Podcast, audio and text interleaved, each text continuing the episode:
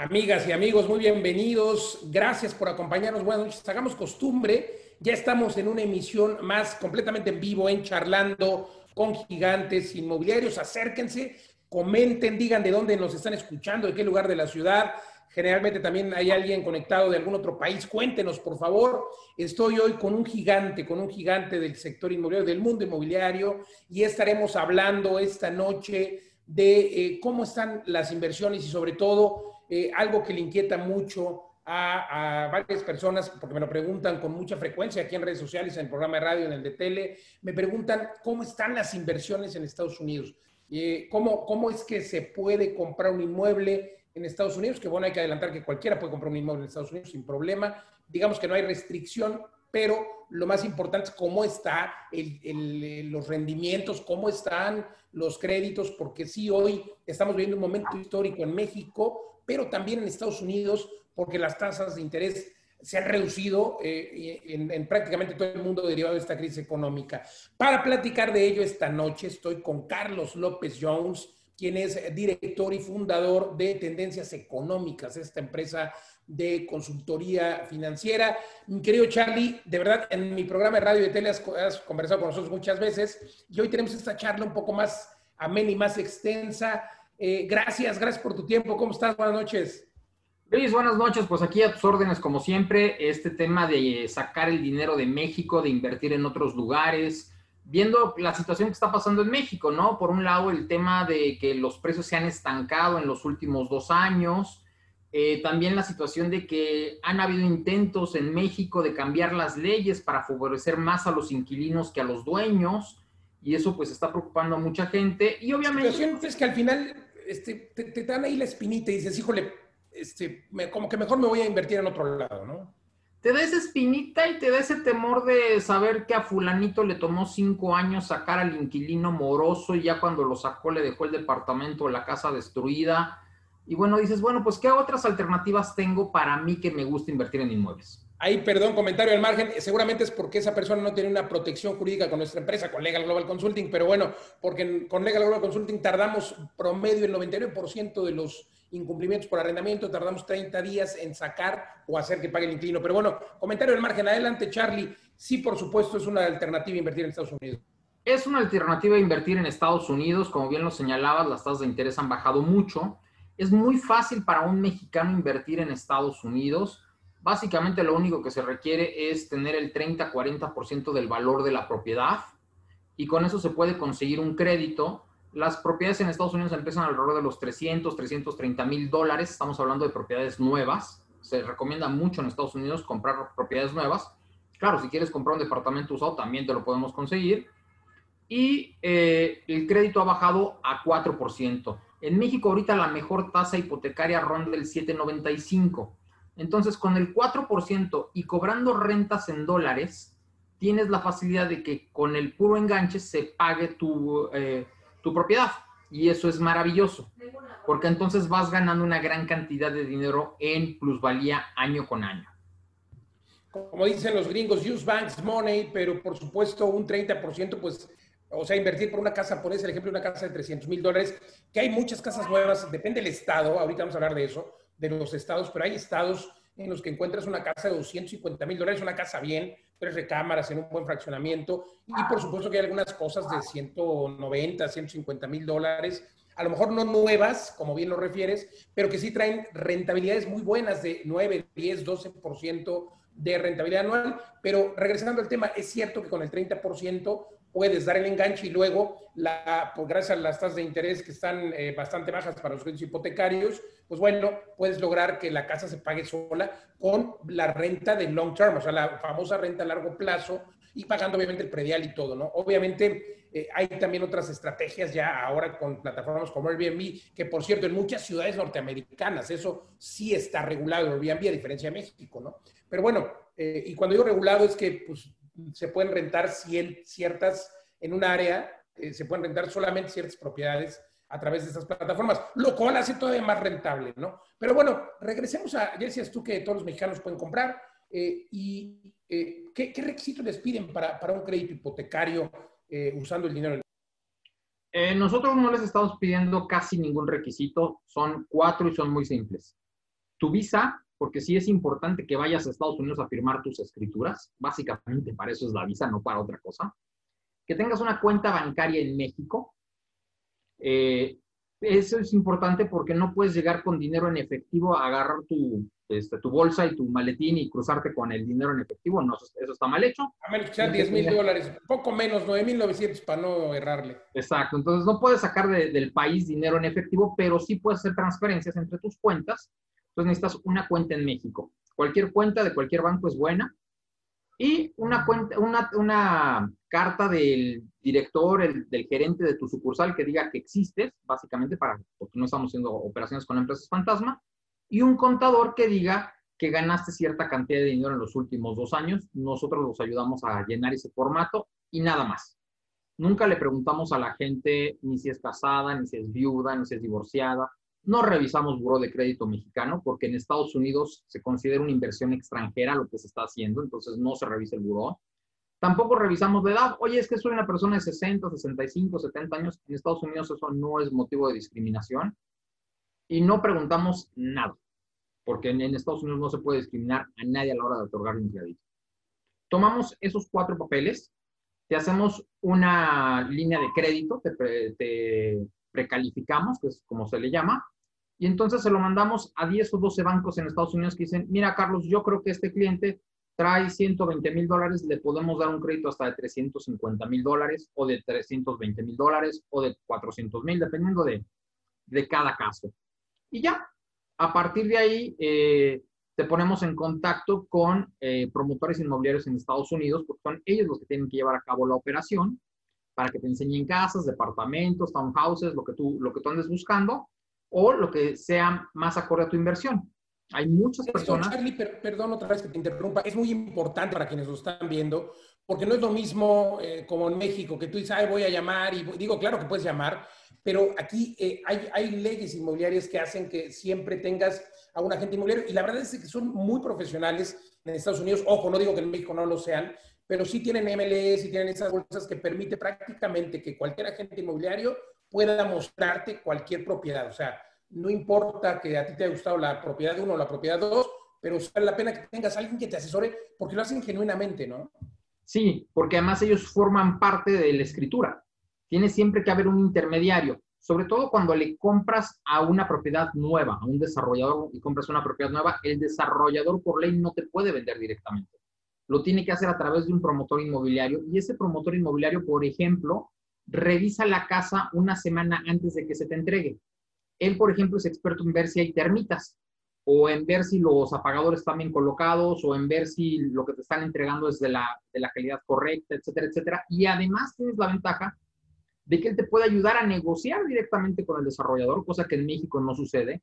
Y entonces el desarrollador dice, bueno, pues mira, aquí traigo este cliente que es mexicano y trae tanto dinero en efectivo y el banco que ya eh, tiene su línea de crédito es ¿qué te parece si le damos algún incentivo? Entonces, bueno, ahí te pueden dar unos 5 mil dólares, unos 10 mil dólares, unos 20 mil dólares de incentivos, o te pueden decir, oye, fíjate que en lugar de que te entreguemos alfombrado, te vamos a entregar con piso de cerámica, o en lugar de que te entreguemos estos electrodomésticos, te vamos a entregar con electrodomésticos de mejor calidad, etcétera, etcétera. Entonces, realmente se convierten en aliados que te dan una amplia gama de, productos inmobiliarios acordes a lo que tú andas buscando y eso hace muy simple. Además, el promotor inmobiliario se encarga de rentar tu departamento la primera vez. Es decir, llegas a Estados Unidos. Por free. Firmas. Incluido, digámoslo así. Sí, firmas y entonces él, él, tú le, das, le dejas un poder para que él lo rente, él es el que lo anuncia, lo pone en renta, revisa varias propuestas, te dice, oye, mira, recibí esta propuesta, me parece correcta, pasó nuestros filtros, es un contrato a 6 o a 12 meses y te está cobrando entre el 7 y el 8% mensual del flujo por administrar el departamento. ¿Qué significa eso? Que si el día de mañana, no sé, falla este, alguna llave del baño o este, el boiler no funciona o lo que sea, él es el que se encarga directamente de ir a ver el problema y de solucionarlo. Cuando se habla de Airbnb, que es una muy buena opción, eh, lo que sucede en Estados Unidos es que depende de cada edificio si permite el edificio tener o no tener este eh, tipo de rentas de corto plazo, de corta estancia, que se les llama. no todos los edificios, como bien señalabas, tienen Airbnb permitido. Y aquellos que sí lo tienen, hay una empresa que te cobra entre el 25 y el 30% por hacerse cargo de esa administración. Pero otra vez, eh, suena caro, ¿no? 25, 30%, pero bueno, suena, suena caro, pero a la vez suena barato porque hay que recordar que incluso pues llevan toda la parte de los taxes, que por supuesto eh, en México tampoco deberíamos de omitir la, el tema de los taxes, de los impuestos, pero en Estados Unidos sí que es muy cuadrado y no hay forma, de, en México ya tampoco, digo, hay que recordar también que en México deberíamos estar pagando de manera muy puntual los impuestos, pero bueno, quiero dos temas, primero, revisarme un poquito. Dices que se recomienda comprar casas nuevas, por supuesto, y es que cuando un mexicano va a comprar casa a Estados Unidos se encuentra con la gran sorpresa, primero de que las casas pues, son de materiales muy distintos, ¿no? Eh, te encuentras con una casa que está totalmente hecha de madera, por ahí en YouTube, en mi canal de YouTube, pueden ver eh, casas que hemos construido en Estados Unidos y bueno, pues para empezar es muy distinto, ¿no? Tener una casa de madera a tener una casa de, eh, cemento y obviamente hay temas como el deterioro que va teniendo el inmueble por el mismo material, ¿no? Eh, hay incluso temas de termitas, etcétera, y por supuesto importa en todos los inmuebles, y aquí es muy importante, amigas y amigos, que por cierto, díganme, háganme sus comentarios, qué quieren preguntarle a Carlos, por favor, posteen aquí abajo sus comentarios. Ahora vamos a regalar un libro, por cierto, de dónde, cómo invertir durante y después de la pandemia. Lo voy a regalar, si me permites, Carlos, a todos los que están conectando con mucho gusto. Lo vamos a regalar para que, eh, son 50 páginas, es un libro que sin duda te va a ayudar a tomar decisiones de inversión. Eh, nada más tienes que hacerme un favor a los que están en Facebook, saludos a Facebook, tienes que darle like a mi fanpage aquí en Facebook y por supuesto eh, después mandarme un mensajito y decirme ya le di, like y con mucho gusto te voy a mandar el libro totalmente 50 páginas donde y cómo invertir durante y después de la pandemia. A los que están en YouTube, bueno, te suscribes a mi canal y listo. A los amigos de Instagram, lo propio, me siguen y me mandan el mensaje. Regreso entonces, esto va para todos los que hagan esta mecánica con mucho gusto. Les vamos a mandar sin costo este libro de mi autoría. Y por cierto, déjame decirte que ya están esta semana entregando en físico mi nuevo libro Titanes Inmobiliarios. Charlie te va a mandar una copia, pero ya está disponible en Amazon y ya en esos días va a estar en todas las librerías con mucho gusto. Pero bueno, regreso al tema, querido Charlie. Eh, se encuentra uno en Estados Unidos con que las casas pues, son de otro material. Entonces hay temas de la edad juega un papel importante. Y tú hablas de casas nuevas, pero hay que comentarle a la audiencia que cuando se compra una casa usada, hay una gran ventaja y algo que me parece que debería de implementarse en México. Primero, que hay la figura de un inspector, de un inspector, de un supervisor, digámoslo así, que acude al inmueble y acude justamente a verificar pues que el drenaje, que la electricidad, que no haya termitas, porque las termitas se pueden comer la madera, etcétera. Y esto tienes, cuando firmas un contrato, todos los realtors, por eso es importante hacerlo con uno, pero bueno, en, Estados Unidos no hay de otra, tienes que hacerlo con uno sí o sí. Pero bueno, te sugieren llevar a un técnico, un inspector, un supervisor, como se llame, para que revise, Charlie, eh, pues que la casa esté en óptimo estado. Y si no lo está, entonces te dice que está mal y tú puedes negociar con el propietario, así como comentabas que se hace la negociación con el vendedor para el tipo de azulejo, tipo de, eh, acabados, etcétera. Bueno, aquí en una casa usada se hace para que te la entregue reparada.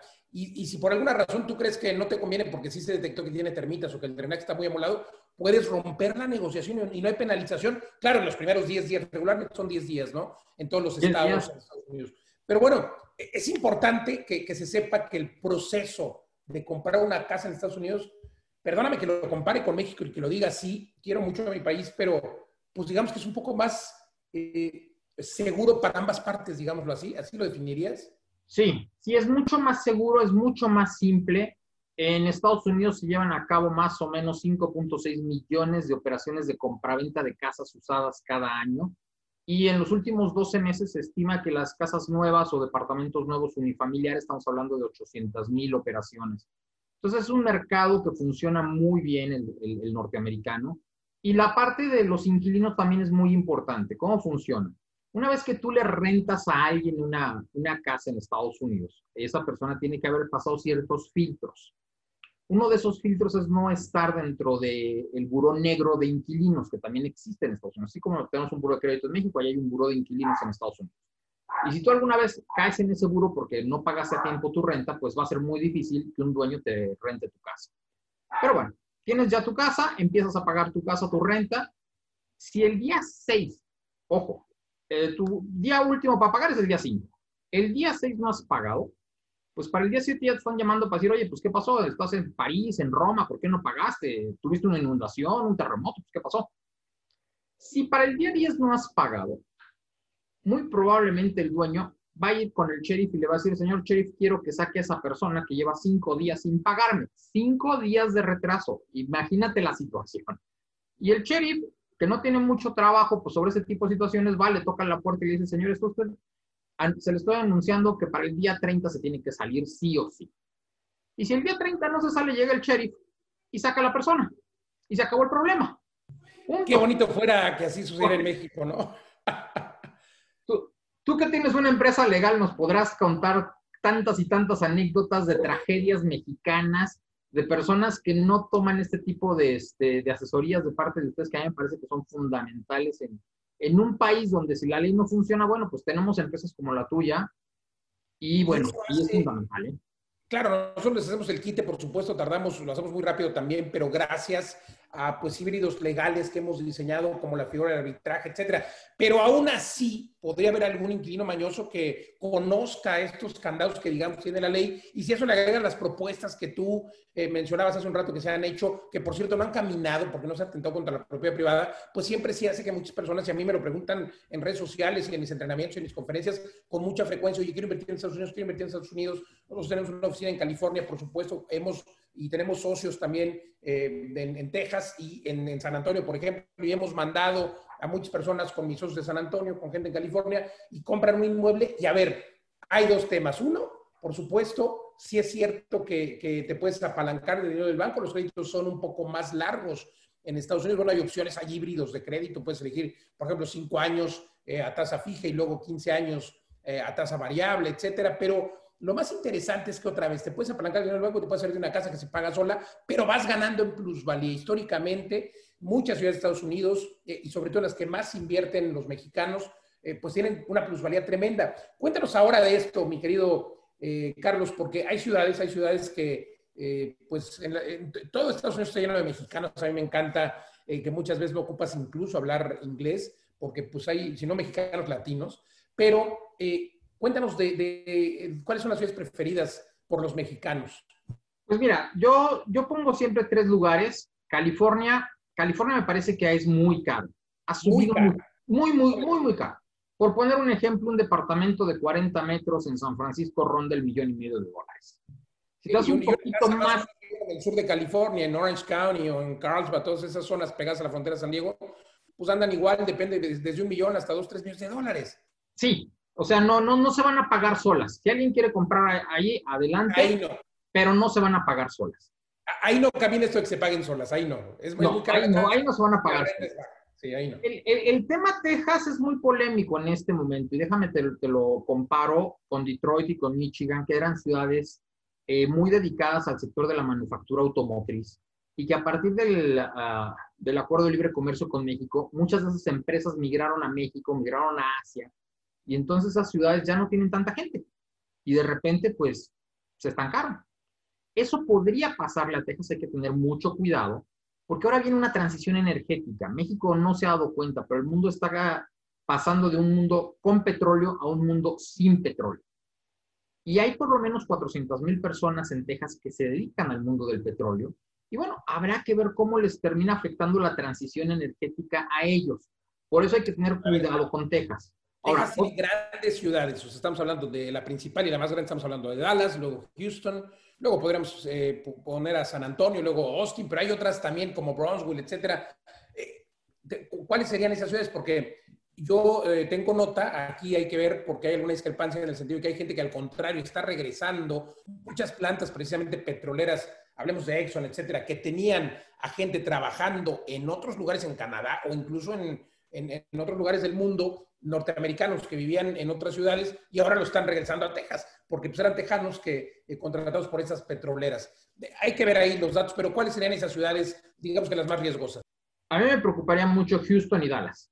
Houston y Dallas serían las que me preocuparían mucho de, de Texas. Y también aquí hay que señalar una cosa muy importante. Aun cuando tengas un crédito a 30 años, si en 5 años tú dices, sabes que ya quiero vender mi casa, la vendes. En Estados Unidos no hay ningún problema, igual tampoco lo hay en México, para, tengo un crédito, ya obtuve la plusvalía que yo quería o no me está gustando cómo se está moviendo el mercado inmobiliario en esta ciudad y me quiero mover a otra ciudad, vendes tu propiedad sin mayor problema. Eso es algo muy importante, es muy flexible, no pasa nada, se hace mucho en Estados Unidos. Aún con crédito. ¿no? Entonces, y la otra parte es... Vamos, o sea... Sí, si compras con crédito, no pasa nada si en cinco años, lo que es más es algo que yo les recomiendo a las personas. Una estrategia agresiva de inmuebles, porque hay mucha gente que me dice, no, es que me da muy poco rendimiento. Yo le digo, no, mira, una estrategia agresiva es la siguiente. Compras un departamento, que, un inmueble que vale 300 mil dólares y le invertiste 100 mil dólares de enganche. Vas a obtener entre el 5 y el 6% de plusvalía anual. Estamos hablando de 15 a 20 mil dólares anuales. Y en algunas ciudades un poco más, ¿no, Charlie? Habrá algunas ciudades que te puedan dar el 10% de plusvalía. Ojalá, pero vamos a ser, vamos a ser conservadores, vamos a conservadores 5 o 6. 5 o 6. En 5 años ese departamento, esa casa valen 400 mil dólares, pero tu hipoteca es de 200.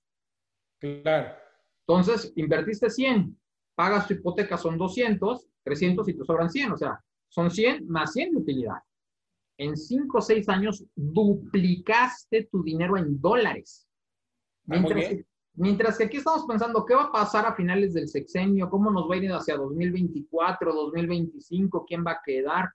¿Cómo nos va a ir? Y bla, bla, bla. En Estados Unidos estás duplicando tu dinero. Oye, qué buena estrategia, esa no me la sabía, Charlie. Y la verdad es que suena muy lógico. O sea, ya se pagó solo esos cinco años porque tú no invertiste más que en el enganche y los cinco años que, que, fue avanzando, digo, realmente la mayoría son intereses, pero algo se abona a la hipoteca y luego pues traes la plusvalía de esos cinco años, ¿no? Por lo menos 25%. Entonces, pero, pero vamos a suponer que no abonaste, nada, que, que, la, que todo se fue a intereses, lo que tú quieras, o se fueron mil dólares, o cinco mil, o diez mil, todo menos. Ganaste 15, 20 mil dólares anuales por esos 100 mil. O sea, realmente tú cuando invertiste, invertiste 100 y cada año ganaste 15, 20 anuales, con un riesgo bajísimo, porque estuviste siempre protegido con un título hipotecario, es decir, con tu, con tu escritura de tu propiedad. Y con todos los seguros y, en fin. Etcétera, etcétera. Mira, te voy a poner un par de datos. Por ejemplo, un departamento de 300 mil dólares, una casa de 300 mil dólares en Estados Unidos, la das el enganche de 100, te quedas con 200. Para los 200 más o menos vas a estar pagando entre 1000 y 1100 dólares de eh, hipoteca y más o menos de impuestos vas a pagar otros 300 y hay algunos municipios, counties en Estados Unidos que te van a pedir otros 100, 200 dólares de impuesto adicional para el desarrollo del mismo municipio y hay algunos lugares que tienen muy buenas amenidades y pagas también por las amenidades 100, 200 dólares. Entonces te terminan quedando 100, 200 dólares, ¿no? Más o menos, es lo que te termina quedando. Entonces estamos hablando de 2 mil dólares de pago total 1.200 de hipoteca más 800 de lo demás, y esa propiedad va a estar rentando entre 2.000 y 2.400 dólares. Si alguien dice, oye, ¿y qué pasa si yo tengo los 300 mil dólares y los quiero pagar de cash? No me gustan las, este, ¿cómo se dicen? Las deudas. Perfecto, entonces, más o menos vas a tener una renta de 2.000 a 2.400 dólares eh, mensuales por esa propiedad y vas a estar pagando de impuestos alrededor de 600, 700 dólares mensuales. Que yo siendo inteligente les diría, oye, si tienes para comprar la propiedad de contado, mejor cómprate dos del enganche el 50, pies nomás el 50, y la verdad es de que suena, eh, tienes por un lado un residual más esta plusvalía de la que hablabas, mucho mejor rendimiento que en México, otra vez en dólares, además, jugando un poco con ese tema del tipo de cambio, ¿no? Porque pues, la verdad es que yo nunca recuerdo que el peso, digo, de repente tiene ahí sus digamos que etapas de lucidez en las que regresa un poquito y, se aprecia frente al dólar, pero eh, yo nunca he recordado que eh, pues el peso, no sé si tú sepas algo diferente, pues que le haya ganado al dólar en valuación. No, en el largo plazo, en tendencias económicas, siempre lo hemos señalado, eh, el tipo de cambio se va a tender a depreciar y eso es básicamente porque la inflación en México es mayor a la inflación en Estados Unidos. Charlie, totalmente, es mucho mayor, además pues un país, digo, hay que decirlo, eh, pues más organizado, primer mundo, etcétera. Otra vez sin despreciar a nuestro querido México. Estamos en lo de las ciudades. Me gustaría que termináramos esa parte, porque hablamos de que te preocupaba, de que preocupaba Dallas, te preocupaba Texas, por supuesto que, y ya hicimos el comparativo y hablamos de una casa de tres, cuatro recámaras en una zona más o menos bien de nivel medio, eh, a lo mejor 1.500 pies de terreno, en Estados Unidos se dice pies, o bueno, hablemos de a lo mejor 500 metros o 400 metros de terreno, 300 de construcción cuadrados, la misma casa en California, en estas ciudades que mencionaste, Dallas, eh, Houston todavía más barato y no se diga San Antonio, etcétera, pues las encuentras en 300, 350 mil dólares en una buena zona. Igual, igual y también pasa en Florida. Miami. En Florida, 400 mil dólares. En Orlando. Eh, Texas y Florida tienen precios inmobiliarios muy similares, eh, más o menos rentas similares, ¿no? Y además un ambiente, vamos a llamarle pro-latino. Yo te diría que es todavía más pro-latino Miami que Texas en este momento. Totalmente, sí, no, en, Texas tenemos mucho, eh, digo, hablando de las elecciones que acaban de acontecer, pues mucho república, en fin, este, yo, yo creo que sí, eh, pero ¿qué vas más en Florida? ¿A qué le vas más? ¿A Orlando? Porque está muy de moda Orlando. Hay mucho. Ah, yo no le veo, a mí no me, no me gusta mucho Orlando, creo que Orlando se está estancando, tiene los parques de Disney, no tiene mucho más. Y en cambio Miami está haciendo, por ejemplo, un tren bala de Miami a Orlando, que te va a llevar en una hora, hora y media, entonces vas a tener tu departamento en Miami, te vas a ir al parque un día y otro día vas a disfrutar de Miami, está teniendo museos. o a los Cayos y en fin. Pasa, eh, ya, van, ya va a tener este Fórmula 1, están creando un megamall ahí padrísimo para cualquier cantidad de compras, ya tienen sus propios, este, ¿cómo se llaman? Sus propios outlets, muy interesantes para quienes les gusta el, el shopping y tiene una vida nocturna que Orlando pues obviamente no tiene, ¿no? Entonces, y además, ¿a quiénes le vamos a rentar este, este producto? Si estamos pensando en un producto que se le va a rentar a un norteamericano, es más probable que tengas a un norteamericano eh, trabajador de clase media, media alta, que es el que te va a rentar una propiedad en dos mil dólares. Una persona que te renta una propiedad en dos mil dólares mensuales, pues estamos hablando de 24 mil dólares que va a pagar al año en rentas tiene que ganar alrededor de por lo menos 70 mil, 80 mil dólares, que ya te lo pone en un nivel medio no tan bajo. ¿No? Ya, ya no es el nivel obrero, ya no es el, no, ya es una persona. Eso es un error, Charlie, de muchas personas que dicen, oye, me quiero comprar a Miami, me quiero comprar el departamento de un millón de dólares, de 500 mil dólares, en Oceanfront, este, en Brickell, en... A ver, eh, gran error, porque esos no se rentan. Ese es el juguetito el juguetito para que te vayas de weekend con tus cuates o de fin de año, pero realmente el negocio está en Miami, pero en propiedades a lo mejor incluso no tan caras, ¿no? Propiedades de 150, de estas propiedades otra vez a lo mejor viejas, pero pues que traen una buena rentabilidad igual del 10, del 11. Hay que tener cuidado en, eh, cuando compras en Miami y en cualquier zona de mar en Estados Unidos, por lo que eh, señalabas al principio de los materiales. Es decir, si compras en un edificio de cemento y vidrio, no pasa nada.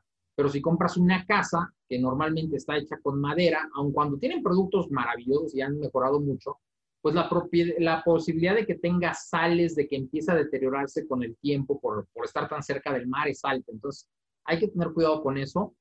Eh, sí, efectivamente en México a la gente se le ha dicho que Brickell es lo mejor. No, no es lo mejor.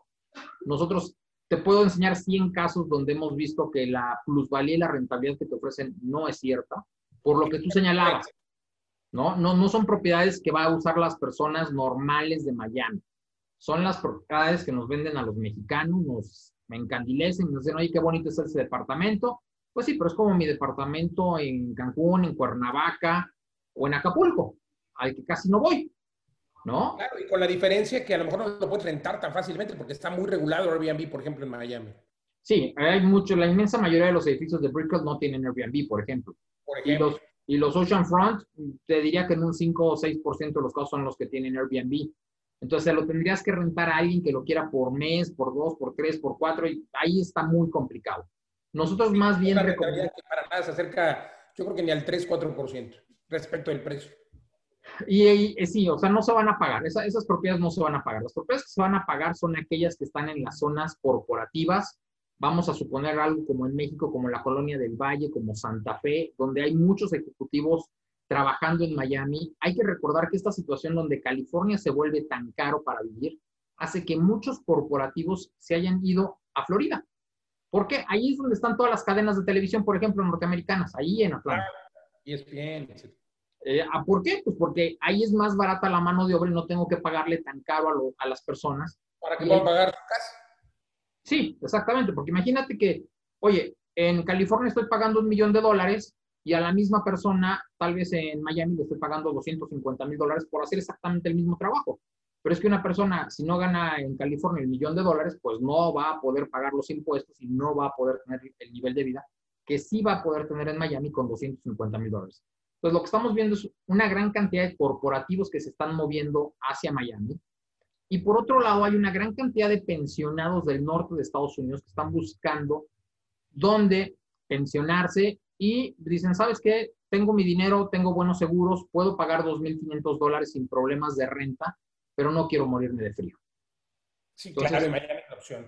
Sí, sí, hay, que, ir, se, está, se están moviendo muchas personas del norte hacia el sur, sobre todo para pensionarse, entonces hay una gran cantidad, es una mezcolanza muy extraña, porque tienes jóvenes que llegan buscando trabajo en los corporativos, tienes pensionados que llegan buscando un, buen clima y tienes latinoamericanos que dicen, pues, ¿y por qué no me voy a vivir a, Estados Unidos? ¿No? Totalmente de acuerdo. Estamos conversando con Carlos López Jones, director de Tendencias Económicas. Amigas y amigos, cuéntenme acerca de qué quieren que le pregunte a Carlos, qué inquietudes tienen respecto a las inversiones en Estados Unidos y también díganme de dónde nos ven, de dónde están conectados, de qué ciudad, de qué país. Cuéntenme sus comentarios aquí abajo, por favor. Charlie, eh, estamos hablando de las ciudades, hablamos de pues esas tres grandes opciones. Primordialmente nos quedaríamos, o tú te quedarías entonces con una ciudad como Miami. ¿Qué otras? A mí, me gusta mucho eh, Miami en este momento.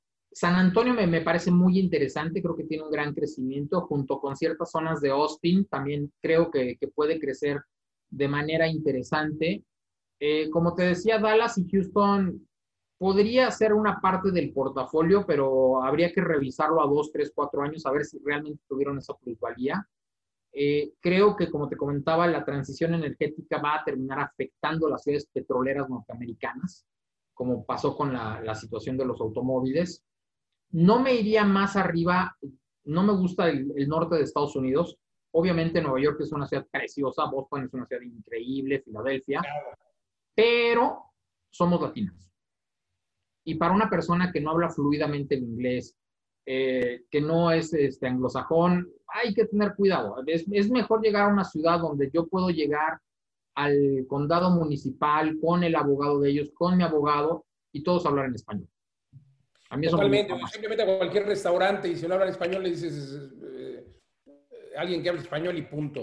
Oye, eh, obviamente no para ir a vivir, pero estamos hablando de inversiones. Para ir a invertir, ¿qué otra ciudad te gusta en Estados Unidos? Hay por ahí ahora muchas páginas que ofrecen rentabilidades de 12, 13, 14% en ciudades en las que pues a lo mejor no tenemos eh, pues ni idea que existe, ¿no? Montana, eh, Washington, hablo del estado, etcétera.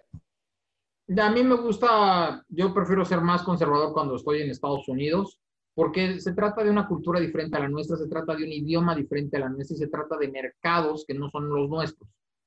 Totalmente de acuerdo. Prefiero, prefiero llevar a las personas a, mercados que ya los conocemos, donde los van a tratar en español, donde van a ser latinos, porque de por sí decirle a alguna persona, vamos a invertir fuera de México es complicado, ¿no? Vuelvo a insistir, sacar tu dinero de México no es delito mientras no lo hagas en efectivo, ¿no? Este, vuelvo a insistir, eh, tener propiedades en Estados Unidos no es delito cuando en México haya mucha gente que diga, es que él ya tiene su departamento en Miami. Pues qué bueno que tenga un departamento en Miami. Qué maravilloso que tenga un departamento en Austin. Qué maravilla que tenga un departamento en Los Ángeles y que haya logrado un paso más en, crear su propio patrimonio y que haya diversificado su portafolio de inversiones y que ahorita tenga una rentabilidad en dólares. Cuéntame, por favor, acerca de eso. Eh, invertir en una propiedad en México contra una propiedad en Estados Unidos. Ventajas a la rentabilidad, por supuesto. ¿Qué porcentaje en una comparativa así directa en una propiedad en la zona? Pues hablábamos de Monterrey la otra vez. Monterrey está creciendo muy bien, tiene muy buena absorción. Una propiedad en Monterrey, un departamento en Monterrey de 4 millones de pesos contra un inmueble en, hablemos de San Antonio, 200 mil dólares.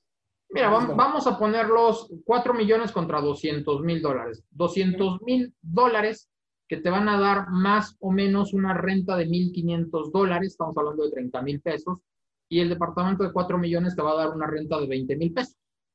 Empezamos por ahí. Entonces, cuando, cuando hablamos del tema de la, de la, renta, el inquilino, de lo difícil, bla, bla, bla. Uno, uno te da 20 mil pesos de renta, el otro te da 30 mil pesos de renta. Punto número uno. Punto número dos. ¿Qué pasa si, como todo hace suponer, México pierde el grado de inversión?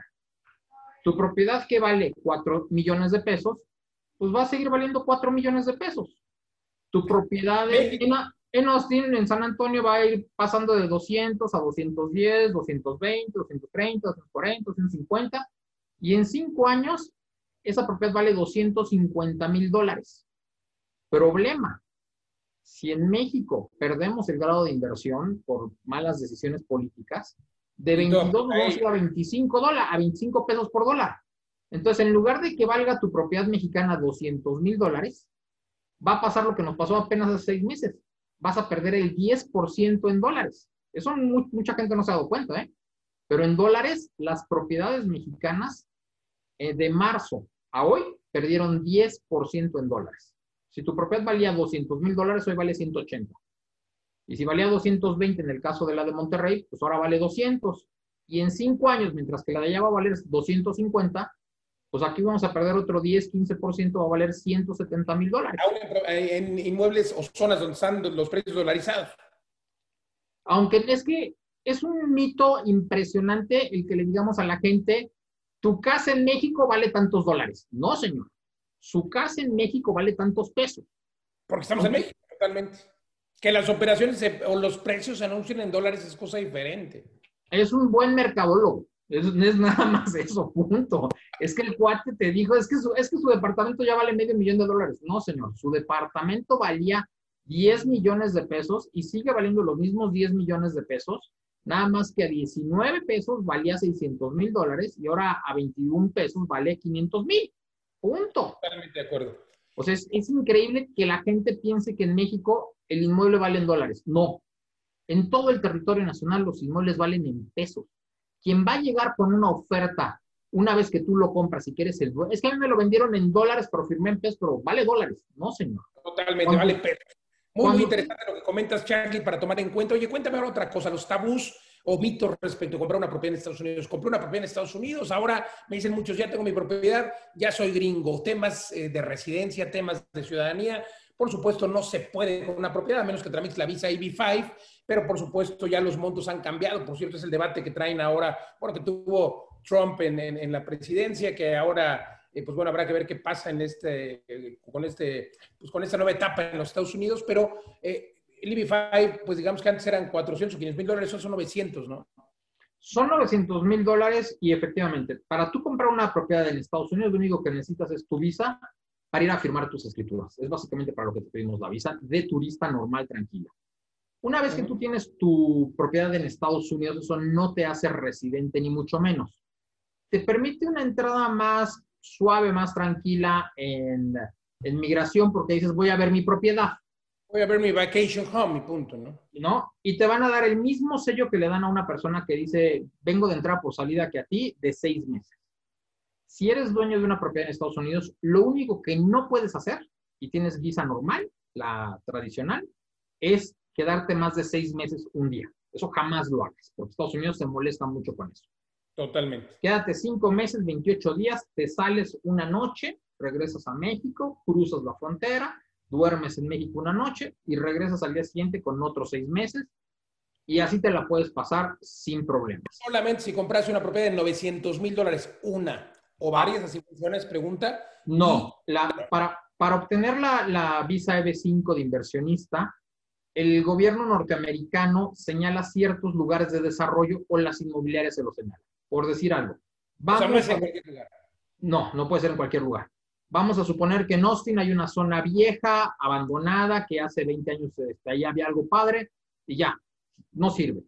Entonces llega un desarrollador grande y le dice al gobierno de Texas, le dice, oye, voy a desarrollar esta zona y voy a, y voy a permitir aquí sí EB5.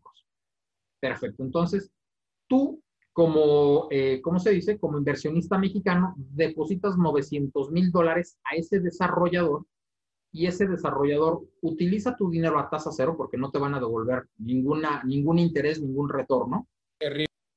Y a los dos años te devuelve tu dinero y además te da una carta de recomendación. Desde el primer día dice, recibes tu dinero por EB5. Y desde ese día tú, tu esposa y tus hijos ya pueden vivir en Estados Unidos sin problema porque están tramitando su EB5 y has demostrado tener el dinero suficiente para vivir en Estados Unidos. Y a los dos años te devuelven tu dinero, tus 900 mil dólares, sin un centavo de, este, ¿cómo se dice?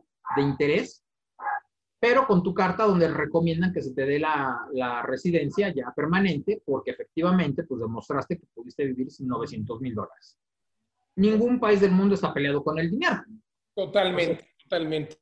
Oye, pues interesantísimo. La verdad es que hay mucho mejores formas. Ah, contáctenme, les podemos avisar, eh, les podemos asesorar tanto Carlos López Jones, por supuesto, en tendencias económicas, o su servidor, porque por supuesto que hay formas de obtener la residencia, por ejemplo, y hacer inversiones más seguras en Estados Unidos. Eh, tenemos el know-how y, por ejemplo, en Estados Unidos lo que estamos haciendo con algunos inversionistas que nos han contactado es ayudarles a que compren una casa en estas ciudades que no te gustan, eh, como Dallas, hablo de Dallas, pero bueno, pues hablamos también de Austin, de San Antonio, de Houston, y comprar una propiedad de 200 mil dólares, invertirle 30 mil, remodelarla, venderla en 270 y obtener pues una rentabilidad a lo mejor no, no muy alta, pero un 10, 15% en seis meses, que me parece una buena tasa, otra vez en dólares, y haciendo una LLC, una empresa que puede a través, porque también a través de dar empleo y gente, contratar a todos estos a este personal que va a remodelar las casas, se puede obtener también una residencia, si es que a ustedes que nos están viendo les interesa obtener una residencia eh, en Estados Unidos. Existen las formas siempre con inmuebles, también puedes poner, por supuesto, un changarro de lo que sea, restaurante o lo que sea, y dar empleos,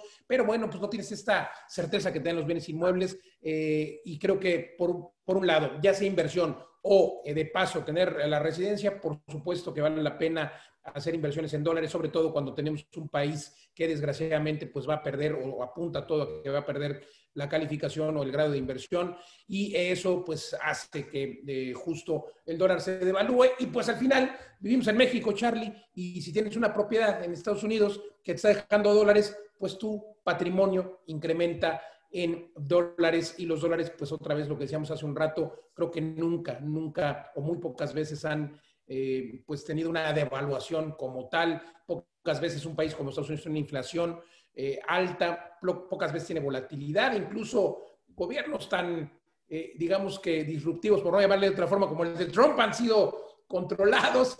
Y mi querido Charlie, la verdad es que siempre es un gusto charlar contigo. Tendenciaseconómicas.com es tu página. Tendencias.mx, ahí estamos para atenderlos con todo gusto. Tendencias.mx. Charlie, conclusiones, por favor. Gracias a todos los que están conectados. Déjenme sus preguntas, comentarios. Conclusiones, Charlie. Punto número uno, es muy sencillo invertir en Estados Unidos. La tasa de interés está al 4% a 30 años para los mexicanos, eso es fundamental. Eh, punto número tres, eh, es a partir del 30% del enganche. Estamos hablando de que una casa ahorita en Estados Unidos anda entre los 200 en, en algunas ciudades, 300 en otras ciudades. Una casa de 300 mil dólares te va a dejar una renta de más o menos 2.200, 2.500 dólares mensuales. Y bueno, la plusvalía esperada ronda entre el 5 y el 6%, siendo conservadores 7%.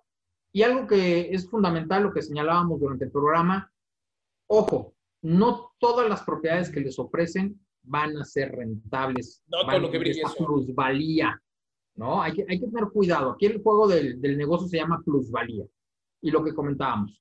Si tienes una plusvalía del 5 o 6%, algo muy sencillo de obtener, a 5 años y diste un crédito del 30%, en 6 años duplicas tu dinero en dólares, tasa del 100% en 5 o 6 años. Una eminencia y un gusto hablar contigo, querido Charlie. Gracias, gracias a todas y a todos los que nos acompañaron. Vamos a volverte a invitar para que hablemos ahora de los créditos hipotecarios, pero en México. Querido Charlie, muchas gracias, Carlos López Jones, director y fundador de Tendencias.mx. Gracias por conversar conmigo aquí en Charlando con Gigantes Inmobiliarios. Gracias a ti, Luis, a tus órdenes, como siempre.